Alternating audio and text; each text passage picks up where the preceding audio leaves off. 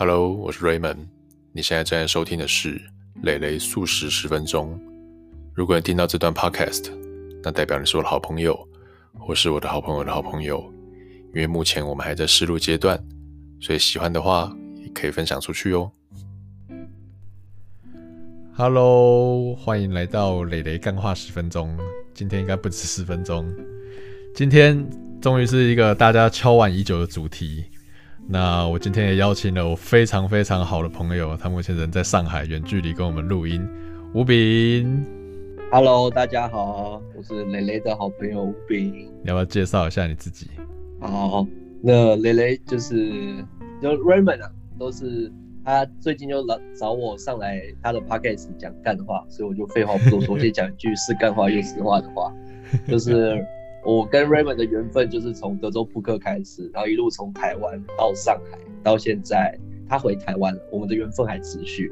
那最干的话也是实话，就是雷雷一直是一个很强的朋友，然后也是我一直追寻的目标。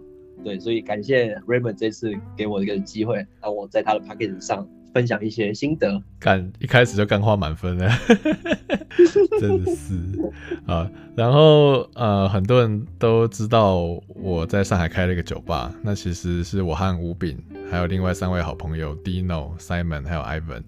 那今天邀请到吴炳，主要是想来跟大家一起分享一下，就是酒吧的一些点点滴滴。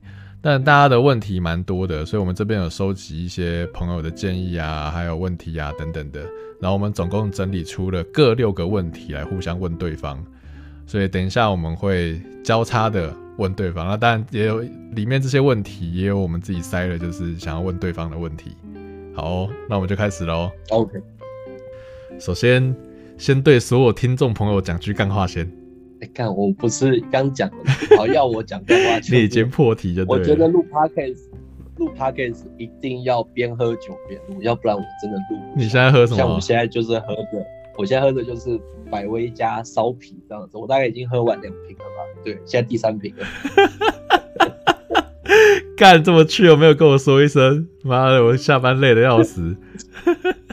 早知道他妈我也拿个酒，太可恶了。没有，加上因为今天是 Blue Monday 嘛，早上公司很多事情，然后晚上回家就是一直在想事情。但没办法，我想事情的时候就必须配着酒嘛，就一个人静下来想事情。所以我现在喝了一小有点 feel 这样子。嗯，哎，我觉得这就是为什么我们会开酒吧的原因，需要酒精。真真的，对，就是人生很多时候真的很需要酒精，不管开心、难过，就是焦虑的时候，对我而言，酒精都是一个很好而且无伤害的。抒发的一个管道，这样子，对，换你了，对，好，我来，就基于上面这一点，我觉得我反问 Raymond 说，我觉得对于酒对于你而言是怎么样的一个存在？存在哦，我觉得可以分为不同时间段呢。就我们先讲近几年就好，就是从我去年在上海先离职嘛，然后开了酒吧。然后那时候渐渐很喜欢酒，那我很喜欢酒，不是说喜欢喝，而是我想要去研究它。就原本只是喝，觉得哦调酒好喝或者啤酒好喝，然后渐渐开始觉得，哎，我喜欢它，我想要研究它，所以它会是一个新奇的存在在一开始。然后等到研究调酒，开了酒吧，然后我发现酒给我带来生活好多好多乐趣，就是我们开了酒吧，认识到好多朋友，所以它是一个。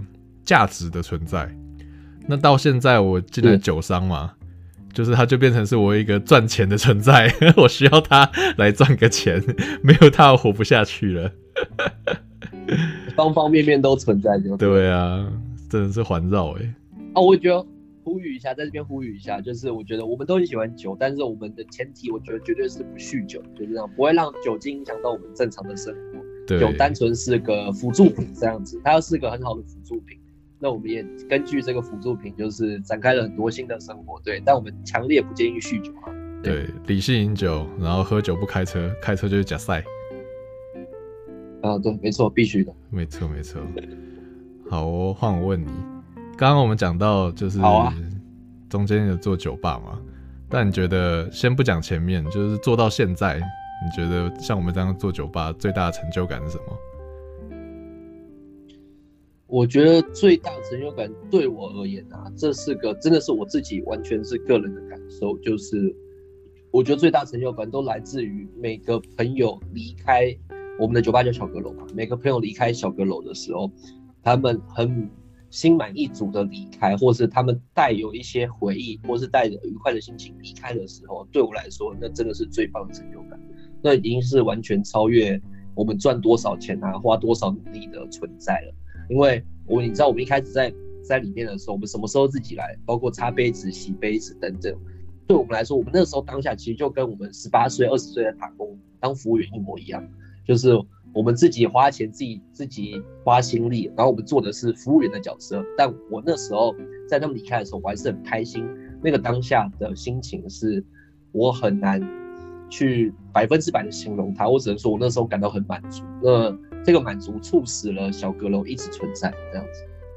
对，看我觉得蛮神圣的，但这的确是我们一直奉，就是以以为念的一个，不是以以为念，以以为中心的一个思想。对，就是这这讲起来很不很不干话，但又没办法，就是心里的感受真的是这样子，而且是一年多来真的是这样子，我真的没办法用其他更干的话去形容。我只能一五一十的跟你回答，真心话，所以哦，嗯，换你了，好，换我，那就是我们在一开始的时候，比如我刚说了，到我们什么都自己来嘛，所以包括吧台的部分是 Raymond 你跟 Simon 就是各自去研究很多呃调酒，然后从酒具到调酒到配方这些的，那在自学调制。调酒的过程中，有没有遇到什么一些有趣或是值得分享的事情？因为你知道我不管吧台的，嗯，可是我只负责喝，然后跟你们说好不好喝。对，那在自学过程中，有没有遇到什么一些事情可以跟朋友分享？嗯，最开始的调酒其实都是 Simon 主要负责，包含我们找酒吧前就已经开始试酒了嘛。然后那时候 Simon 对酒有极浓厚的兴趣，所以基本上我很多东西是跟着他学的。然后后来我和 Simon 两个路线比较不同，嗯、就是 Simon 他更追求的是这个酒的一些呃设计啊，然后好喝的程度啊，然后我就会比较朝向那种提花啊、包装啊要好看啊，就是妹就算或者是任何人今天看到这杯酒，他不是先喝先拍照这样子，所以我觉得 garnish 的部分，对啊，就是调酒它不只要好喝，如果只是好喝但不好看真的没用。就是它真的要色香味俱全，这样子大家买的其实是个体验，而不是只是想要喝它。然后我觉得学调酒有一个很有趣的是，因为会开始看一些 YouTube 嘛，然后看一些大师啊，然后再教怎么样调酒啊，一些细节等等。然后我觉得可以分享的是，我在去年年底的时候有去日本一趟，然后那时候我就说我一定要去银座，看找机会能不能去那个调酒大师。上野秀四的那个银座 bar，然后我就和我大学同学陈玉良一起去，然后后来一去到那边就耶，他真的在，然后就点他就是应该都会是他来调的酒，然后我就看他的动作不疾不徐，就觉得说，哎，这个动作我好像我也会嘛，然后就他非常非常温柔，然后又觉得说好像也没有什么难度等等的，可他调出来就爆炸好喝，然后觉得哇，怎么可以办得到这样？就明明我自己应该动作啊什么也可以像他一样。可里面有藏好多好多细节，所以说调酒真的是非常非常讲究一个细节的艺术。任何一个人用任何一样的动作、一样的酒，可能在不同的时空、不同的一些想法，真的都会创造出不一样的调酒，嗯，蛮好玩的。对，哎、欸，你还记得你之前我们一开始在在学调酒，然后我也在旁边跟着喝的时候，就喝你们做出来调酒的时候，你那时候推荐我一本漫画，你记得吗？哦，对对对，那个英文是 Bartender 啊。然后中文好像叫《王牌酒保》，我自己有看过那个小那个漫画，那我其实蛮推荐给大家的，因为它对于所有调酒的 cocktail 的讲究，其实是真的引经据典的，里面没有任何半句在胡搅。对，所以我蛮推荐，如果喜欢酒文化的朋友，可以去看这本这这个漫画，这样好看。因为我已经很久没买漫画了，然后原本是在线上看，看到就是我决定是直接收藏一整套。对，真的好看，不夸张，真的好看，真的好看。好，嗯，My turn，呃，讲一些我们在做酒吧过程的事情好了，我想想。哦，我想到一个，就是我印象很深刻，因为那时候我其实遇到这件事情的时候，我脸很臭，就是有哪些人在我们的酒吧吐了？为什么？哦，我我们做了一年多来，有三位朋友在我们的酒吧吐过。对，我印 印象中啊，应该也真的只有三位这样。嗯。对，那其中一位就是就是我的女朋友，目前现在的女朋友这样子，一吐成主顾。反正那时候，那那时候那时候还不是女朋友，对对对。然后我觉得为什么会吐，就是我觉得每个人来酒吧都有不同的理由嘛，不管是伤心还是难过这样子。那喝着喝着，有时候当可能不知道自己酒量到不知道自己极限的时候，那很长的时候就会就会不小心吐出来。他也不是真的醉，他就是就是。就是喝到吐这样子，那那我觉得就是也好，李家在就是大家都是朋友，然后大家都去就是很关心朋友说，哎、有没有怎么样，有没有怎么样，所以我觉得在这边吐是一个蛮怎么讲呢，蛮温馨的地方，就你看你看得出来大家都很照顾你，不像在外面就怕吐，就是吐了之后就没有人理你，还要收清洁费的。因为我觉得有个关键是。我们这边不吹酒的，绝对不吹。所有任何吐的，绝对都是自己造成的，就是喝的太开心造成的。我们这边绝对不吹酒，也不鼓励吹酒。对，因为像像我觉得，就是我说了，刚会在小阁楼吐的，有开心的，有跟老朋友聚会，有跟老朋友聚会的，也有工作，就是可能今天工作很烦闷，然后就就喝到吐的这样子。那所以我觉得。就是喝酒真的有很多种很多种理由这样子，但我反正我觉得不管怎么样，什么理由来这边，然后我觉得一个酒吧存在的目的就是必须要让你消化这个情绪，对，这就是它存在的意义啊。嗯，对，也是。华丽，我来想想看，换我是不是换我？好，那我来问个你，那你之前在？因为你刚调讲到你研究调酒嘛，对不对？嗯、那我印象很深刻，你有一个分子的调酒，蛮奇花的，对，基本上蛮受女生跟男生的欢迎的，对，我印象深刻。对，红色的有泡泡的，对。然后，那你平常是怎么样在设计这一调酒？或者你的灵感来源是什么？除了从 YouTube 看一些大师调酒之外，一开始其实就像跑步画画一样，就是。他做什么我做什么，所以一开始就是模仿。所以像你刚刚讲的那个泡泡调酒，是我在 YouTube 上面看到 Dig Out 的老板他做的一个那个思念是一种病，然后就是他用了分子料理把那个.呃，我记得没错的话是紫苏汁，然后用大豆卵磷脂，然后再用那个打泡机打成泡泡这样子，蛮有趣的。所以我觉得哇，原来调酒这也这么酷。然后调着调着就对酒开始比较掌握度比较够嘛。然后我印象很深刻的是，之前我邀请我联合利华的上海的朋友就来，然后他们就来我们酒吧很开心这样，然后他们就是 Raymond Raymond，你能不能调帮大家调一杯酒，然后每一杯酒都是你对我们的第一印象。我觉得哇塞，这也太难了吧？可是对啊，可是很有趣，就是我必须要调出对于每个人的第一印象，所以有些人可能是甜美的，然后有些人可能就是用很怪小的酒去调，因为就是觉得说你这个人古灵精怪。然后有些可能是那种用茶杯啊，觉得很有气质啊，像我们有个同事长得像古典美女，然后也有一个好朋友，他是专门在讲干话的，所以就用一些比较气泡啊等等之类的，就蛮好玩。然后这是一次我觉得很有印象的。然后第二次是朋友出酒的名称，然后我来调。然后有一次真的考倒我，因为他们在出的时候都出他们跟自己的职业相关有关。然后有一个朋友，他是做 AI 的，所以他就出了一道调酒，叫做 AI 人工智慧。然后我想说，天哪！对 AI 人工智慧这个没有咸，也没有甜，也没有风味，什么什么都没有，跟机器人一样死，我要怎么调？然后后来我想想想，我就想到，哎呀，我之前去韩国的时候有学到韩国的一些调酒嘛。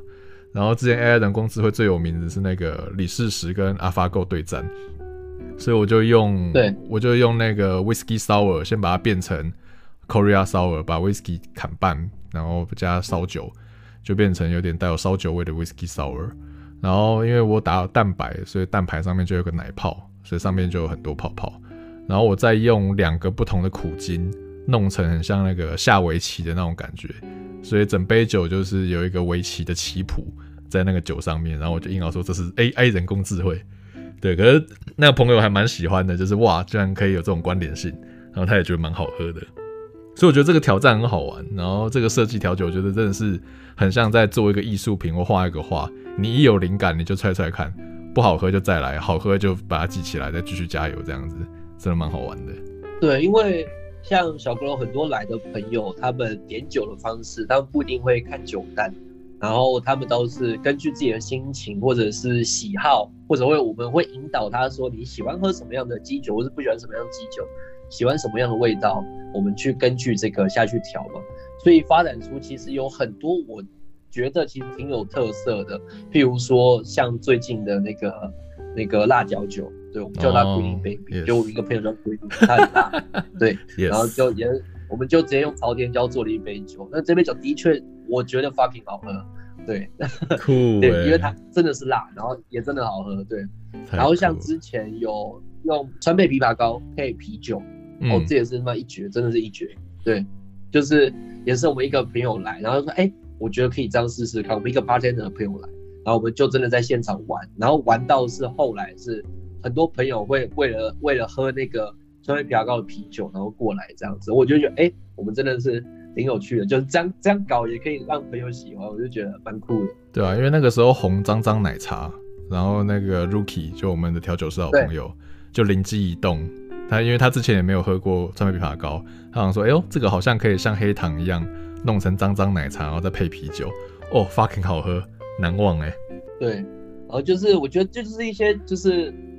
平常在所谓的正规或者一线的酒吧不会发生的事情，但在我们这个小地方就会不断的上演。那我觉得这算是我们的特色之一了。对对啊，哎、欸，讲到这个，因为换我问了嘛，我上一集其实是在讲上上一集在讲台湾雕啊，因为我的好朋友那个陈子轩他是做服务业的，那酒我们做酒吧还是服务业嘛，对，对。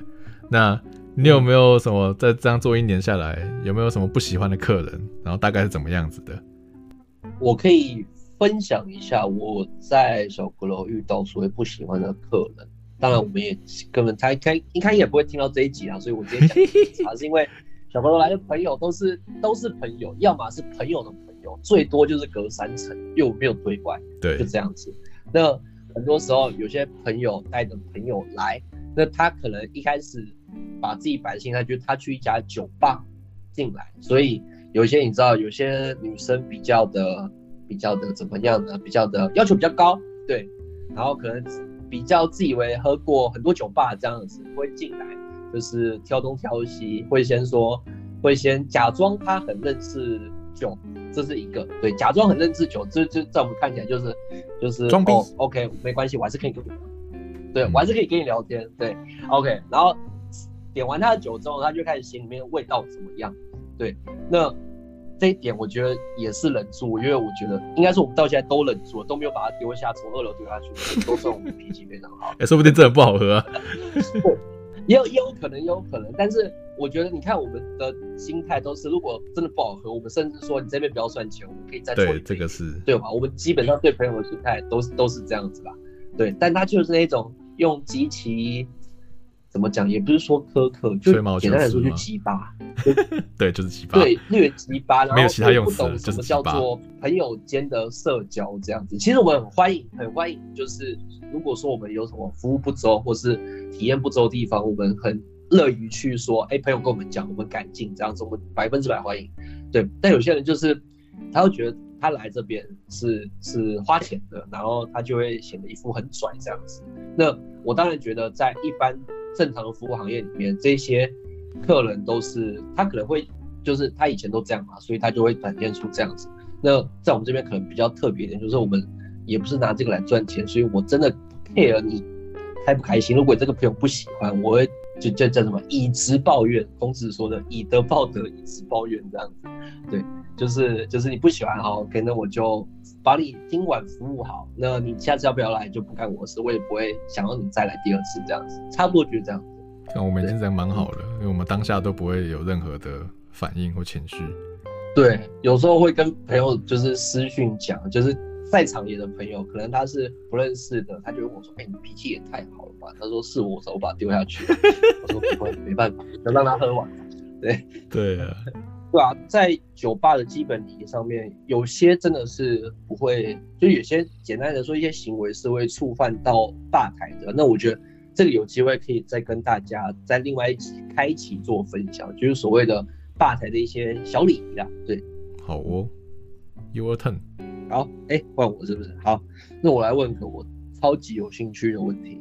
对，就是因为你也结婚了嘛？对，然后你的开小阁楼的时候也很多时间是陪着我嘛，对不对？陪着小，因为 不能说陪着小阁，陪着我啊。对，那你怎么样去平衡你跟老你陪你老婆跟陪小阁楼的时间？你怎么去 balance 这件事？对，我觉得对我在 balance 吗？我在 balance 的吗？你怎么样去怎么样去说服你老婆，让你？让她安心的让你一直处在这个异性居多的环境里面，尤其在夜这个这样子好不好？这个，呃 因为那个 Shano 他其实是不常喝酒的，因为他喝了几杯就醉，然后他也没有说很喜欢，就是每天泡在酒吧这种地方。所以一开始的时候，我们是有一些小的，也不算说不愉快，就是会 murmur。就是因为他，比如说他隔天要上班嘛，所以他会早睡，可能大概十二点一点他就睡了。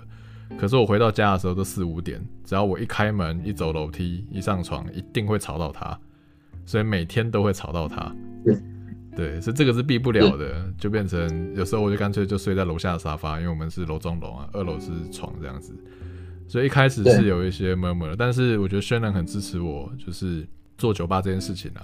因为跟之前工作比就开心很多，当然也北蓝很多了。对，但我觉得有一个关键，就是这个平衡，我觉得它不是一个慢慢的平衡，它是有一个契机。就在此，我要感谢我的好朋友 Lucio。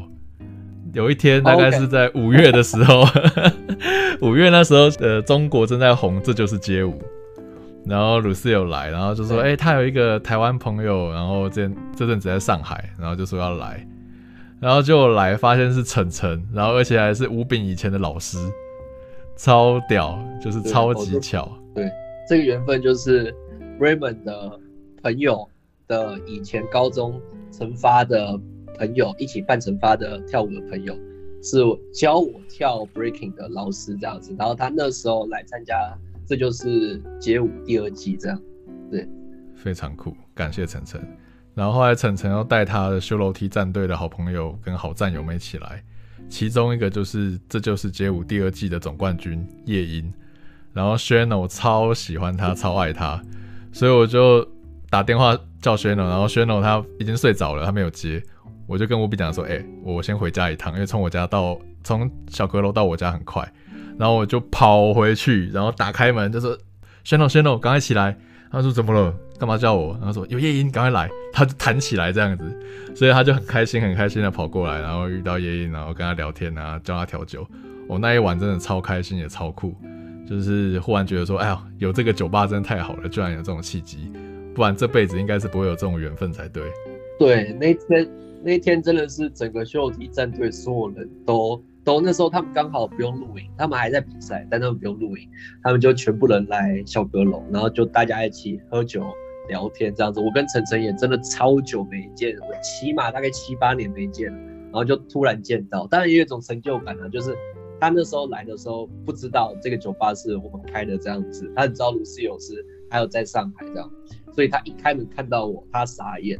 然后我说：“哎、欸，怎么在？”他就问我说：“你怎么在这？”我说：“这地方我开的。”就当下有点爽啊，对，太酷了，对啊。但从那天起以后，啊、嗯，Shano 就没有阻止我去找阁楼了。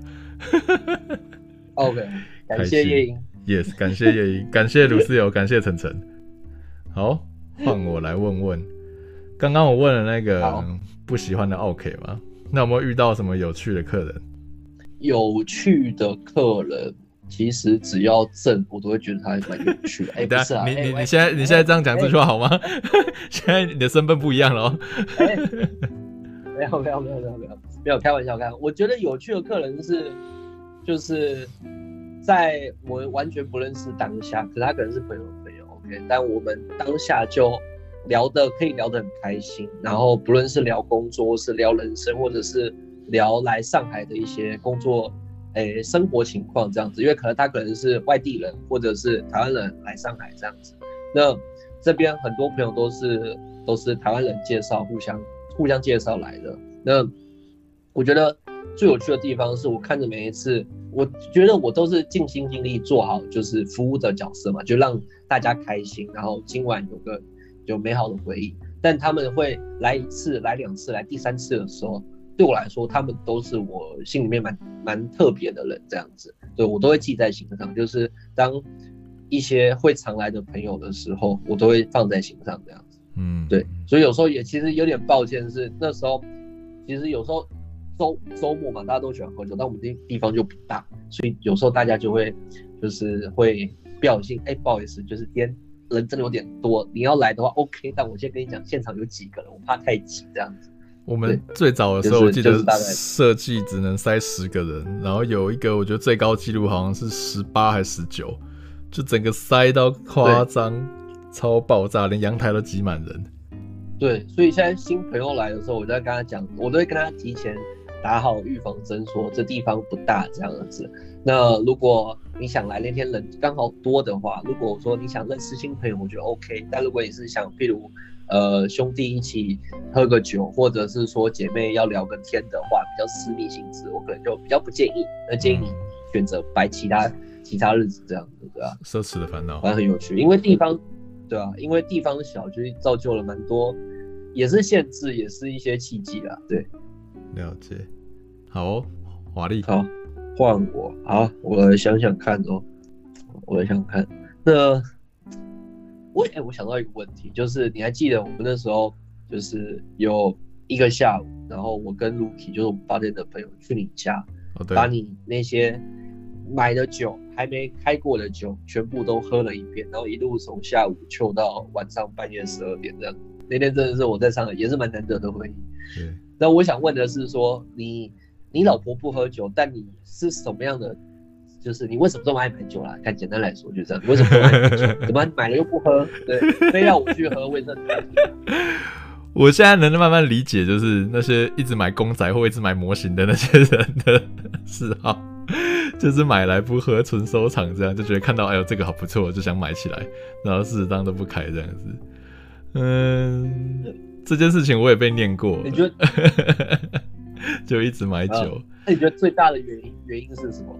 我先分享我的原因，就是如果我要买，其实我如果现在买酒跟未来买酒，其实我觉得蛮大一部分是受你影响，因为看这么多酒，我就好想买，但是我又是那种买了一定会喝掉的人，所以我是会一买再买的人。譬如你买的那个三支 Hibiki，我都他妈好想买。我其实差不多诶，就是我买来，当然有些是也可以准备拿来送礼，就是基本上不开。然后如果假设有朋友场合需要啊什么的，我就拿来送。然后另一部分是我觉得有些酒是有趣，然后值得收藏，可是我还是会想要开它，而且我不会一个人想喝，我也是想要跟朋友学。所以像上次你们来，或者是前阵子吧，两三个礼拜前也有朋友来我台北的家。那我就我就狂开啊，管他就是多少钱，反正好喝的我就给他开下去。因为好酒就是要跟朋友一起享受啊，所以我觉得我蛮 enjoy 这件事情的。那也是这是为什么我们开酒吧嘛？对，没错。对啊，就是我我你说到一句话，就是好酒要跟好友享受，这点我百不敢认同。有时候一些你说几千块、几万块的酒，你买下去你自己喝，真的会有有时候会觉得蛮孤单的。对啊，对。那你平常有没有譬如说？推荐给想要买酒，但可能平常就是现阶段没有在买酒习惯的朋友，有没有推荐一些就是买酒的资讯或者是平台？他要去哪边买比较划算，或者是性价比比较高，C CP 值比较高这样子？哦，问我就对了，酒商。呃，对，来，对先讲上海的。上海的话真的超级简单，上海买酒真的太简单了，就淘宝直接搜。现在其实不太会有什么假酒，除非你要买很贵的酒。不然其实三四百人民币以下的，直接淘宝买就可以送到你家，超方便。那如果是在台北的话，或者是都市区台中、台南的话，就强烈建议去酒专，就是洋酒专卖店。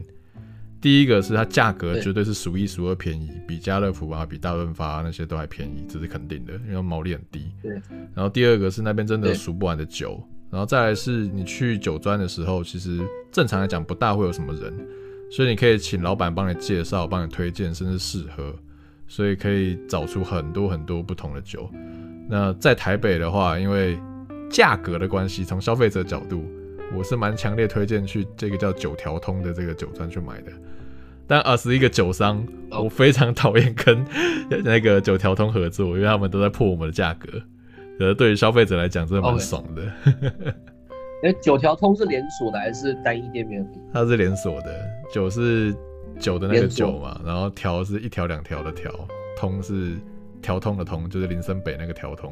OK，所以所以就算完全不懂酒的人走进去说要买酒，基本上他的 sales 或者是老板也都会很热情的跟你介绍说这些是什么酒，你应该或许你会喜欢什么酒这样子吗？会，因为他们店员都偏年轻，然后九条通的装潢都是偏现代的，所以就很明亮，不像那种传统酒庄就按按摩按摩的，然后是一个可能阿伯，然后可能跟你沟通没有到很顺畅。所以九条通，我觉得基本上非常适合我们这些年纪的人去，然后去试试看，然后问问看，尽量问，然后价格又非常的实惠。好的，没有问题，我们绝对没有收九条通的叶配 我绝对不会帮他叶配，好不好？他一直破破坏我们价格，害我很痛苦。OK 啊，对，没问题。好，我们录了三十分钟了，我觉得差不多要来最后一题了。好，好。这一题当然就是我问，是帮大家问了，就是有没有考虑要弄第二家店？好，那我就这一题，我就那由我代表回答好，就是呃有，我们正在着手计划做，就是放大版的小阁楼，那也有新的 partner 一起加入这样子。那第一家小阁楼是做私密空间嘛，就是完全不对外。靠朋友或是朋友的朋友介绍来的。那第二家小阁楼，我们的目标就是要做一个全开放式。简单来说，你在各大平台上都找得到资讯。然后我们要做一个完全对外，而且我们的目标是要，呃，未来可能一到两年内，我们想要打进亚洲前五十强的一个酒吧这样子。那也是开在上海市中心，那就大家敬请期待，就是这样。预计今年底以前会完成。对，水哦，想要投资的话可以找我们两个。哎、对，好，OK，再再再额外说一下，就是第二家，因为其实我觉得这这也是这真的是小国一个很特别的地方，就是因为上海投一线酒吧的成本，其实说真的真的蛮高的。然后因为但我们因为有小阁楼的一个，我们做了第一家，然后有了跟朋友一些蛮紧密的关系，所以我们第二家。我们也想用众筹的方式去做，所以我们也是跟好朋友讲了说，如果想要一起参与的话，我们也开放一些股份跟让 share 给大家，让大家进来一起玩这样子。对，那我觉得玩的成分比较少，小哥玩的成分真的很多，因为我们就自己投钱嘛，亏钱就算了。对，但第二家我们就真的会认真的去搞一个往盈利方向，而且是体验非常悠久、非常优的酒吧前进这样子。就是，就是故事就是这么漫长，也算一下也两年了。就是从一开始 idea 出来到现在，然后，然后做了这么久，然后有一些朋友认可，然后我们接下来有机会开第二家，我自己我自己是很期待。那我也想用全力做好做好所谓的全开放式的酒吧这样子。然后如果可以亚洲五十强，我希望有一天可以跟大家一起在庆功宴上。聊一下，对我非常开心。水哦，假使假使有那么一天，冲一发，冲一发，好，可以，华丽啊！但我再我再问最后一个问题，我再问你问你最后一个问题，因为 Raymond 你也是你也是从小阁楼，然后到第二家店，然后就是你一直都是最最主创最主要的人员。那站在你的角度，而且你现在又是酒酒行业的从业人员，那如果对有一些。新呃朋友想要，他不一定是餐饮酒吧行业出身的，但是他有兴趣投资或是去去搞一个餐饮酒吧行业的创业，你会有什么样的建议？我觉得两个字，母汤，母汤。